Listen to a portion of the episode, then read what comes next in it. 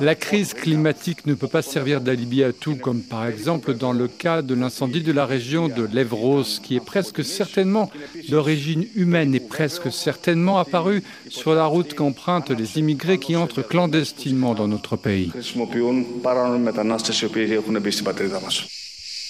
RFI, grand reportage. En Grèce, l'été qui s'achève a été marqué par deux vagues de violents incendies. En juillet puis en août, les flammes ont notamment fait rage sur l'île de Rhodes, entraînant près de 20 000 évacuations, dont celle de nombreux vacanciers paniqués, et sur le mont Parnès, considéré comme le poumon de la capitale Athènes. Dans le nord du pays, le feu qui a dévasté fin août la région d'Alexandroupoli a même hérité du titre de plus gros incendie jamais enregistré en Europe depuis plus de 20 ans pointés du doigt pour leur manque d'anticipation d'un phénomène pourtant saisonnier. Les autorités grecques, à commencer par le Premier ministre que vous venez d'entendre, accusent quant à elles le changement climatique, mais aussi les migrants. Incendie en Grèce, à qui la faute?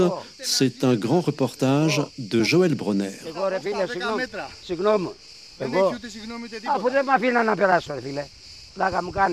Le ton monte entre les deux voisins sous le regard vitreux d'un cadavre de chèvre calciné par les flammes il y a seulement quelques heures. Le premier voisin accuse le second, propriétaire de la petite bergerie où nous nous trouvons, d'avoir abandonné sa trentaine de bêtes, enfermées dans leur enclos, à une mort certaine. Également au cœur de la zizanie, le décès du gros chien de berger, recroquevillé au sol, dont le pelage blanc est taché par la suie. Le voisin exhibe une photo et nous prend un témoin. Voyez, la veille, le gros chien était en pleine forme. Face à ces accusations, Yanis Kolias, propriétaire des lieux depuis 30 ans, s'étrangle. Il y avait des flammes qui faisaient 20 mètres de haut. Et là, maintenant, il y a ce type qui débarque chez moi pour me dire à moi que j'ai abandonné mes bêtes. Je me tue à lui dire que la police ne m'a pas laissé passer. Toutes les autres routes étaient bloquées. C'était impossible d'accéder à la bergerie. Ces animaux, c'est moi qui les ai élevés. Cette bergerie, elle appartenait déjà à mon père et avant lui à mon grand-père. Depuis que je suis à la retraite, c'est d'ailleurs ici que je passais le plus clair de mon temps. J'ai tout perdu ici. Et lui, là-bas, il vient m'accuser d'avoir abandonné mes animaux. Mais qu'est-ce que j'aurais bien pu faire?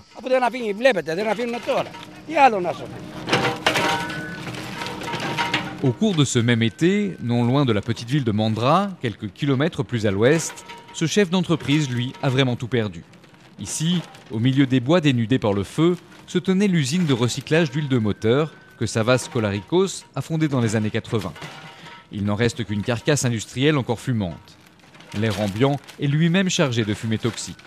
C'est dans cette ambiance de destruction que le patron erre depuis des heures dans les décombres à la recherche de ce qui peut éventuellement être sauvé. Noir de suie de la tête aux pieds, on croirait voir ici un personnage tout droit sorti de Germinal, le roman d'Émile Zola consacré aux mineurs. Seuls deux yeux rougis par la fatigue se détachent encore de la noirceur qui le recouvre.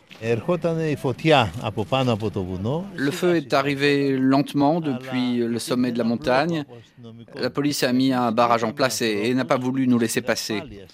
Nous avions pourtant un réservoir d'eau prévu en cas d'incendie et des employés formés pour faire face à ce type de situation, mais les agents n'ont rien voulu savoir. L'incendie est ensuite devenu incontrôlable. Nous avons eu beau alerter les pompiers plusieurs fois, ils n'ont pas pu venir.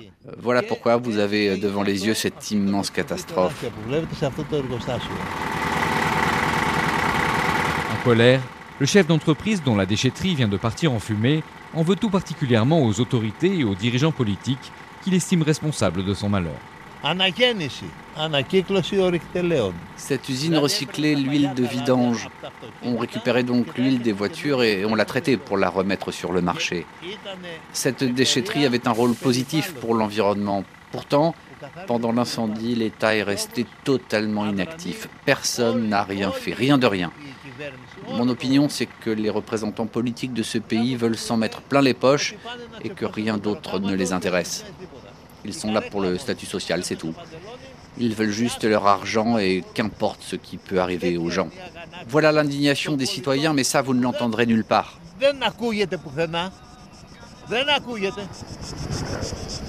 La diatribe du chef d'entreprise contre l'inaction des autorités grecques et le sous-entendu final sur les médias nationaux très peu critiques du gouvernement sont interrompus par un coup de fil.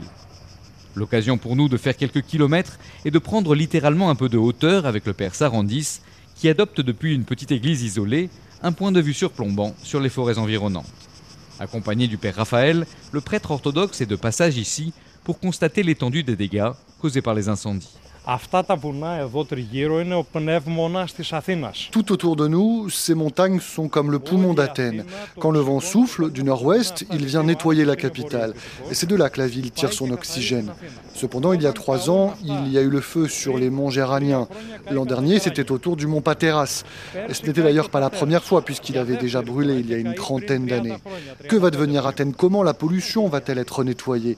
Je dis tout cela pour souligner que ces espaces de verdure sont crus cruciaux pour la ville d'Athènes, où vit près de la moitié des habitants du pays.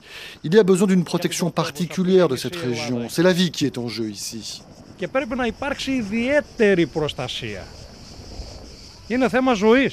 Dos à l'église, au milieu de la montagne, les deux prêtres orthodoxes, vêtus d'une soutane noire, observent une colonne de fumée blanche qui se dégage encore d'un terrain déjà calciné. Diplomate, le religieux se garde bien de désigner un responsable en particulier, ce qui ne l'empêche pas de déplorer l'inaction politique face à un phénomène, les feux de forêt, pourtant saisonniers ici en Grèce.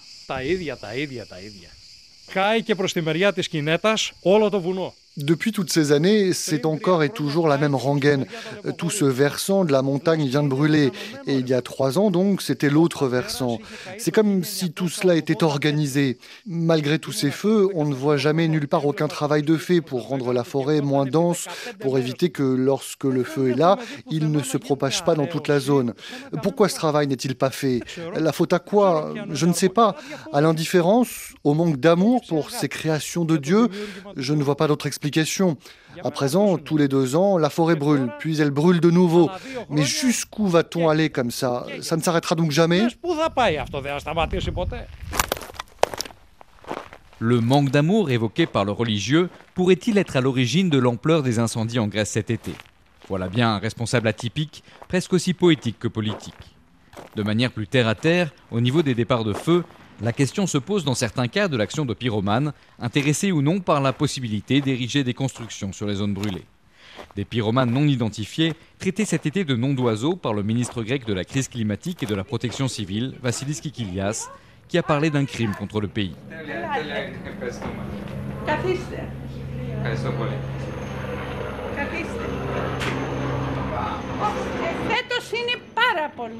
Depuis qu'elle a perdu son mari et sa fille, Angeliki Filippi vit seule dans le village de Derveno Oria, au cœur des montagnes. Au-dessus de sa maison, les hélicoptères chargés de noyer les flammes font des allers-retours incessants. La vieille dame se retrouve ainsi, malgré elle, aux premières loges de la lutte contre les feux de l'été. Des feux qui, là encore, ne sont de loin pas les premiers. Comme vous le voyez, il y a le feu sur la montagne d'en face. Moi, ça me fait très peur. Je redoute que le feu puisse arriver jusqu'ici. Avant-hier, déjà, les bulldozers sont venus et ils ont creusé des trous pour stopper les flammes. La zone a été nettoyée. Les pompiers ont arrosé d'eau et puis ça s'est arrêté. Et maintenant, voilà que ça brûle à nouveau de l'autre côté. Et puis ils ont mis le feu là-bas, au centre. Où que l'on aille, le danger est partout. Ils nous pourchassent. Je ne sais pas moi qui ils sont, ceux qui mettent le feu partout, mais ce qui est sûr, c'est qu'il y a beaucoup d'incendies dans le coin. La montagne en face a déjà brûlé il y a quelques années, et de ce côté-ci, ça a brûlé il y a un an ou deux, et cette année, ça recommence. Et cette fois-ci, c'est encore pire.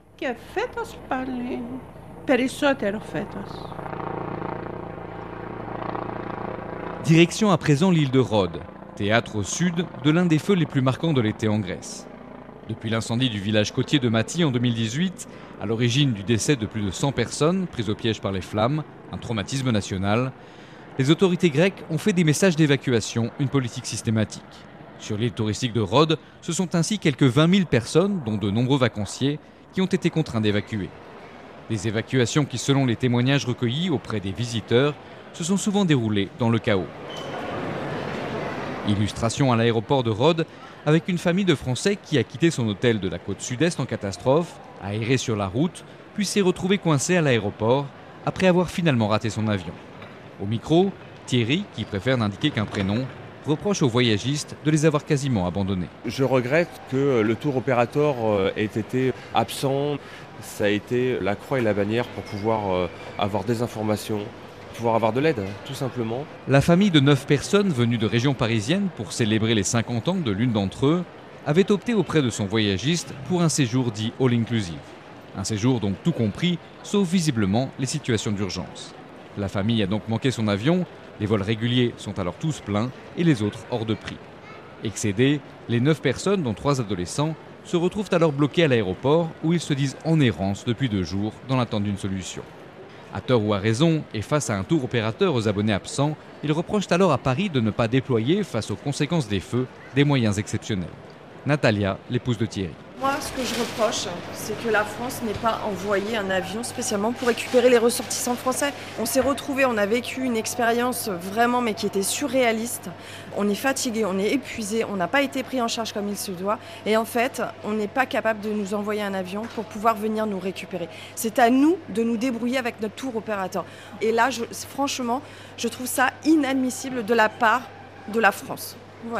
On a vécu une situation de crise. En situation de crise, on met des moyens. J'ai besoin tout simplement de rentrer chez moi et d'oublier ce qui s'est passé parce que je pense que les personnes n'imaginent pas le traumatisme que l'on a vécu c'est le voir en image, c'est pas le vivre. Hein. Ça, je peux le dire, hein, parce que quand vous voyez derrière, vous avez au-dessus les fumées où vous ne respirez pas, la chaleur où vous en pouvez plus, où vous êtes obligé de garder vos affaires avec vous parce que vous vous dites, je sais pas où je vais finir euh, la, nuit ou où est-ce que je vais atterrir. Je peux vous dire que ça peut vite faire peur.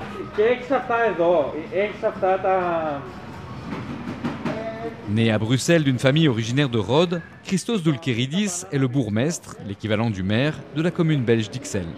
Comme presque tous les ans, il est sur l'île en vacances. Face à lui, un air de déjà-vu. Je dirais presque comme souvent, on arrive et on, entend qu'il y a des incendies. C'est pas un phénomène rare, c'est un phénomène qui se répète depuis que je suis enfant, avec les mêmes constats aussi, c'est qu'il n'y a pas assez de, d'avions euh, spécialisés euh, pas assez de pompiers, pas assez euh, voilà, de travail en amont qui est fait. Et donc ça, c'est le même constat. Ici, il faut reconnaître que l'ampleur des incendies est vraiment particulière, beaucoup plus importante. Cet été, c'est en effet environ 15% de la surface forestière de Rhodes qui est partie en fumée. Au moment des évacuations de masse qui ont suscité une forte mobilisation de la population locale, il a lui aussi prêté main forte d'un point de vue organisationnel. Face à l'ampleur des feux et à leurs conséquences, face aux carences étatiques aussi, le magistrat souligne l'importance cruciale de l'assistance bénévole de nombreux habitants de l'île, en particulier dans le secteur sud touché par les flammes. Il y a énormément de bénévoles qui vont là-bas et donc je rencontre des gens qui, euh, quand je vais prendre mon café le matin, euh, je les vois avec des cernes pas possibles parce qu'ils ont travaillé, parce qu'ils ne peuvent pas non plus se permettre de ne pas travailler, mais qui néanmoins prennent euh, sur leur nuit, sur leur sommeil, sur le reste de leur temps pour aller aider parce qu'ils se rendent compte que c'est leur patrimoine et que on ne peut pas laisser ça à l'abandon et que si on laisse faire uniquement les autorités compétentes, euh, on ne s'en sort pas. Au volant de son poids lourd, Michaelis Pindis est l'un de ces nombreux bénévoles qui met à disposition son camion professionnel pour aider à la logistique contre le feu et pour le soutien aux habitants évacués. Il ne mâche pas ses mots. On essaie d'aider avec tous les moyens dont on dispose, nos camions, nos voitures, et tout ça bien évidemment sans toucher le moindre centime de dédommagement. L'État ici, il ne fonctionne pas comme il le devrait, vous comprenez? Tous les jours, les gens d'ici, dès qu'ils terminent leur travail, ils essaient de donner un coup de main comme ils peuvent. Nous, on est nés ici, on mourra ici, alors que ceux qui tiennent des discours et qui donnent des ordres de loin, ils sont loin, et ils le resteront toujours.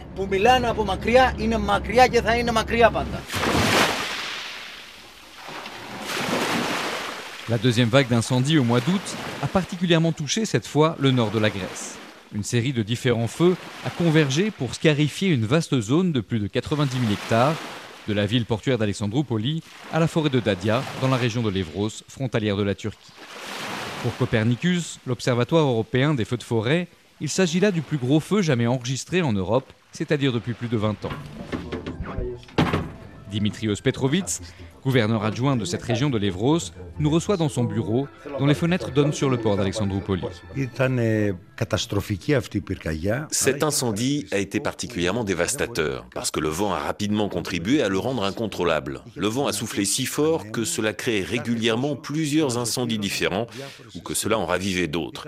Ce feu, on pourrait le comparer à l'hydre de Lerne de la mythologie grecque dans les travaux d'Hercule. Quand vous l'attaquez sur un front, deux ou trois autres fronts apparaissent simultanément. C'est quelque chose d'inédit, mais aussi de tout à fait catastrophique. Carte à l'appui, le gouverneur adjoint rappelle que la zone forestière touchée par les flammes pendant plus de 15 jours se situe sur une route migratoire pour allier l'Europe. De quoi expliquer que les pompiers aient retrouvé fin août les corps calcinés d'un groupe de 18 personnes dans la forêt de Dadia. La question épineuse qui se pose ici, c'est de savoir si l'un des départs de feu n'a pas été causé par la main de l'homme. Parce que dans cette zone de la forêt de Dadia, les seuls habitants, ce sont des rapaces. Mais il s'agit aussi d'une route que les migrants qui arrivent de Turquie empruntent pour ne pas se faire arrêter par la police, parce que la végétation y est très dense. Tout cela est en cours d'investigation, mais cela pose de nombreuses questions sur la façon dont un feu a démarré ici, dans un endroit où il est censé n'y avoir personne.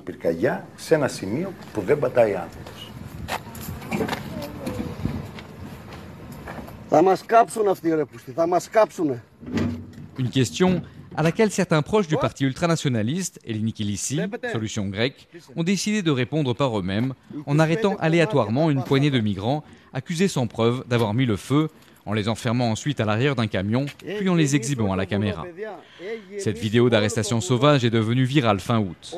Au final, les shérifs autoproclamés ont été arrêtés.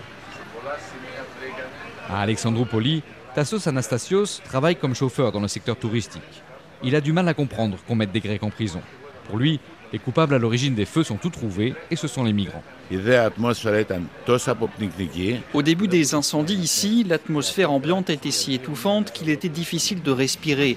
Pendant deux jours, ici à Alexandroupoli, on ne pouvait tout simplement plus du tout voir le soleil. Les autorités ont dit que le premier feu a démarré près du village de Lefkimi à cause de la foudre. Bon ok, mais ensuite il y a eu d'autres départs de feu quelques kilomètres plus loin, trois par ici, cinq par là. Ça veut bien dire que quelqu'un mettait le feu. Dans mon esprit, il s'agit d'un incendie criminel et d'un incendie criminel causé par les immigrés clandestins. Avocat dans la ville de Xanthi, Ionis Patsanadakis, défenseur de certains des migrants arrêtés dans la vidéo postée en ligne, contextualise la montée régionale d'un sentiment anti-migrant, encore attisé donc par les récents incendies. À en croire de nombreuses publications d'ONG, cette arrestation arbitraire n'est pas un incident isolé.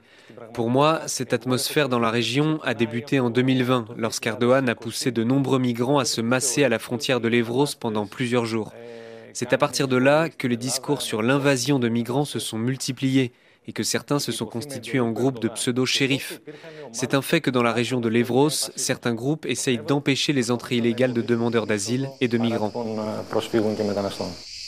En Grèce, les incendies saisonniers n'ont pas attendu l'aggravation du dérèglement climatique qu'encouragent nos modes de vie, ni l'arrivée des migrants, ni même celle des touristes ou des tours opérateurs pour se déclencher. Si pratique que soient certains boucs émissaires, la faible anticipation, voire l'impréparation avant l'arrivée des flammes annuelles, interroge sur les structures en place. Si rien n'est fait pour adapter les espaces forestiers au risque d'incendie, le cauchemar, décrit à la une cet été de nombreux quotidiens grecs, risque fort de recommencer. Conscient du flottement dans l'organisation des secours, Kyriakos Mitsotakis, le Premier ministre grec, vient d'ailleurs d'annoncer le renforcement du rôle de l'armée dans la lutte contre les conséquences des catastrophes naturelles. En ce qui concerne l'anticipation de ces mêmes catastrophes, Laissons le mot de la fin au père Sarandis, les yeux toujours rivés sur la forêt calcinée. Espérons que certains responsables prennent enfin conscience de la gravité des choses et prennent la décision de dire Pardon, jusqu'à présent, nous n'y avons pas prêté attention, mais à partir de maintenant, nous allons y prendre garde. Voilà, tout simplement. En attendant la réalisation de ce vœu pieux, cet été en Grèce, ce sont plus de 150 000 hectares qui sont tout simplement partis en fumée.